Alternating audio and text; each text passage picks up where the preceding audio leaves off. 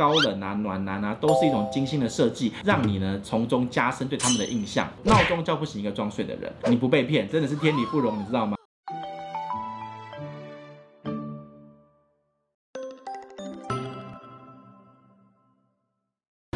好，我是冒牌生。今天我们要分享的是破解渣男的八种搭讪技巧。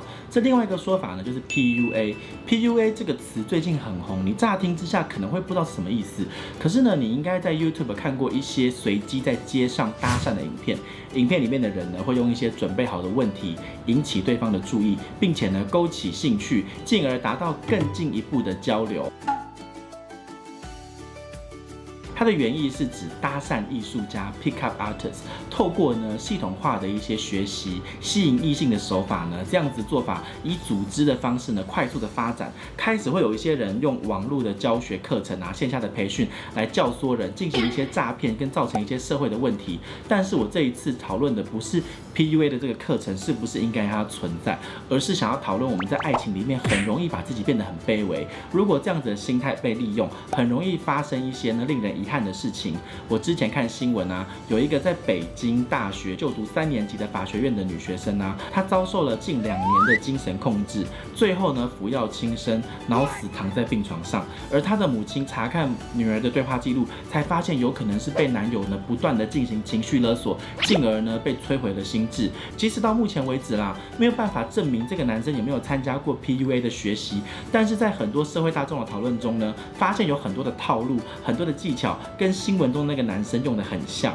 其实 PUA 一开始是教人搭讪，教人怎么跟异性接触，但是呢，在教导的过程中，越来越去强调一些技巧啊，跟一些操纵的套路，让人一步一步的落入了一个陷阱当中。所以现在也会把 PUA 呢叫做一种情感的控制跟操纵的技术。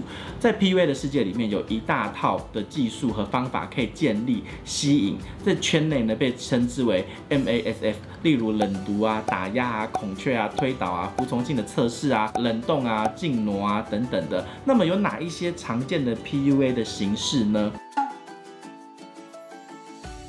根据网络上面的查询呢，我整理了几个给大家参考一下。第一种呢叫做自我展示，内部的术语呢叫做孔雀，也就是一种人物的设定。最常见的一种方式是，有一些人会在自己的 FB 啊、IG 啊看到一些帅哥美女啊，把自己打造成高富帅啊、白富美啊，展示各式各样的豪车啊、派对啊、高消费的场所啊，比如说去住饭店的豪华套房啊什么的，让你觉得他具有高收入、高品味，让你觉得他的素质良好，有良好的人际关系，还有异性缘，从从而呢造成你这个落差感，然后让你有点自卑。还有一种是把自己设定成一种比较可怜、敏感的人，需要被你保护跟关怀。无论是哪一种做法，高冷啊、暖男啊，都是一种精心的设计。他们在打造自己，让你呢从中加深对他们的印象。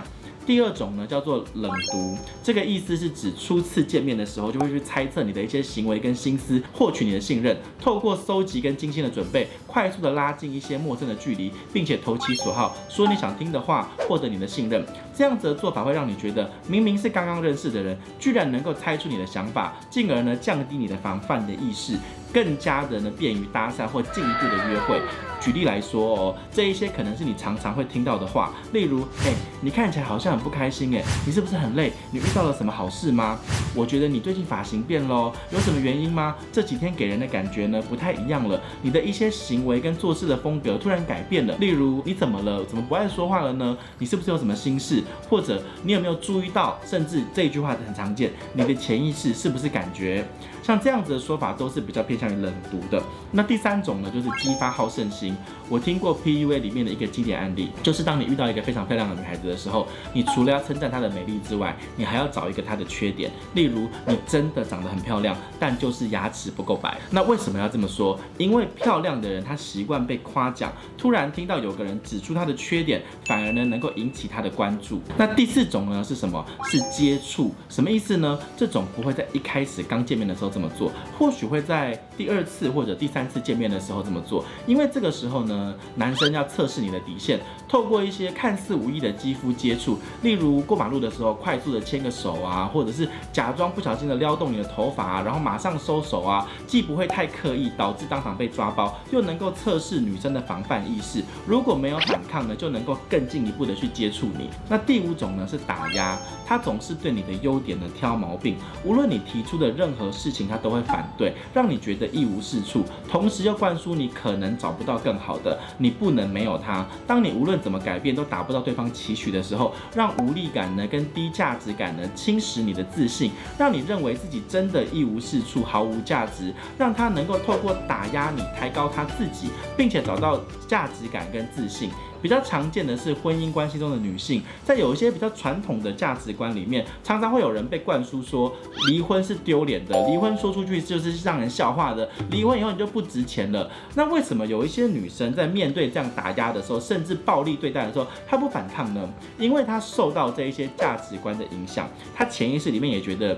离婚是件很丢脸的事情，意味着自己很失败。所以当她的丈夫打压她的时候，她觉得自己配不上他，便会把这一些事情当做是真的，不断的改变自己来配合自己的丈夫。那第六种就是冷冻。我听过一个故事，有一个男生他喜欢一个女孩子，可是对方总是不稀罕他的嗜好，于是他连续一百天帮对方买早餐。到了一百零一天的时候，他不买早餐了，然后开始冷静的处理这段关系，反而让人家觉得若有所失。最后呢，女孩子受不了，觉得说。哎，为什么你平常的关心现在没有了？最后他们就在一起了。这是冷冻的一个很好的案例。当你第一次跟他交锋的时候，各种对你好，骚扰你，各种邀请。却没有对你产生吸引力的时候，他就会冷冻。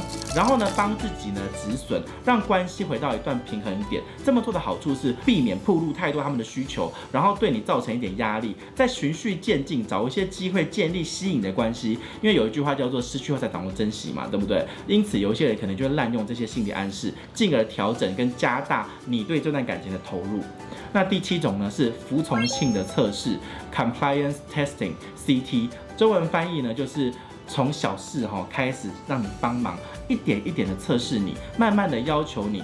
帮忙呢做更多的事情，其实服从性测试呢会有两个结果，一个就是服从，一个就是抗拒嘛。那如果服从之后，对方会去调整你们的相处模式，例如用你的兴趣指标来奖赏你，让你觉得接受测试是可以得到奖励的。潜意识里接受你的服从阶梯，如果呢抗拒你这个测试，他们会回到之前那一步，找机会再度测试，引导你加大感情的投资或者物质的投资，让他们在那个小圈子里面成为一种炫耀的资本。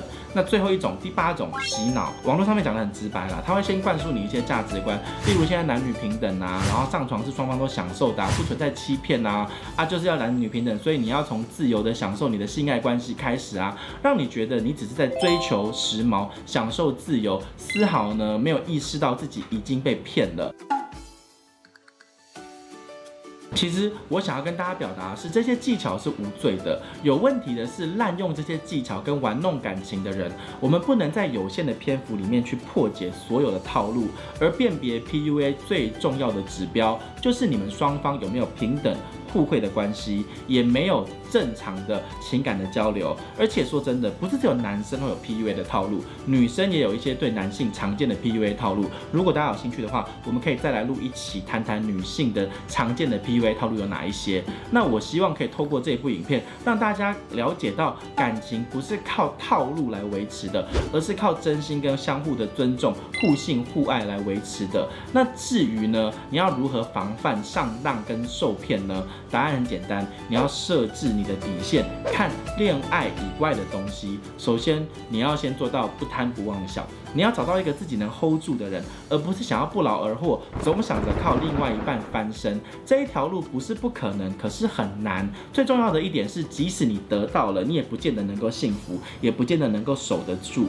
其次呢，你要多了解对方的生活圈，你最好是能够参与他们的聚会，或或者呢，让他来参加你的朋友的聚会，让你的朋友帮你把把关。透过他亲近的朋友，你大概会知道这是一个什么样子的人。而当你想了所有的办法，你仍然没有办法约出他的朋友，他也不能给你一个合理的理由说服你的时候，那么你还觉得没问题？如果你不被骗，真的是天理不容，你知道吗？因为闹钟叫不醒一个装睡的人。最后呢，我们要知道，爱情哈，它往往是模糊不清的，你难免会遇到性跟爱的纠缠不清，你很难做到分得一干二净。所以，当你对自己现在的状况有所疑惑的时候，你应该要替自己设定一条底线，抽离当下的情绪再做决定。也希望大家都能够反套路，找到自己的真爱。那接下来呢，我们会再聊一聊呢，就是六种女性的常见的 PUA 的这种方式。那记得在 YouTube 订阅冒牌生有话说的频道，并且呢帮我按赞、追踪、分享，你才不会漏掉接下来的影片哦。如果你身边呢有朋友需要一些恋爱的建议的话，也欢迎你分享影片给他看。你不用问我喽，拜拜。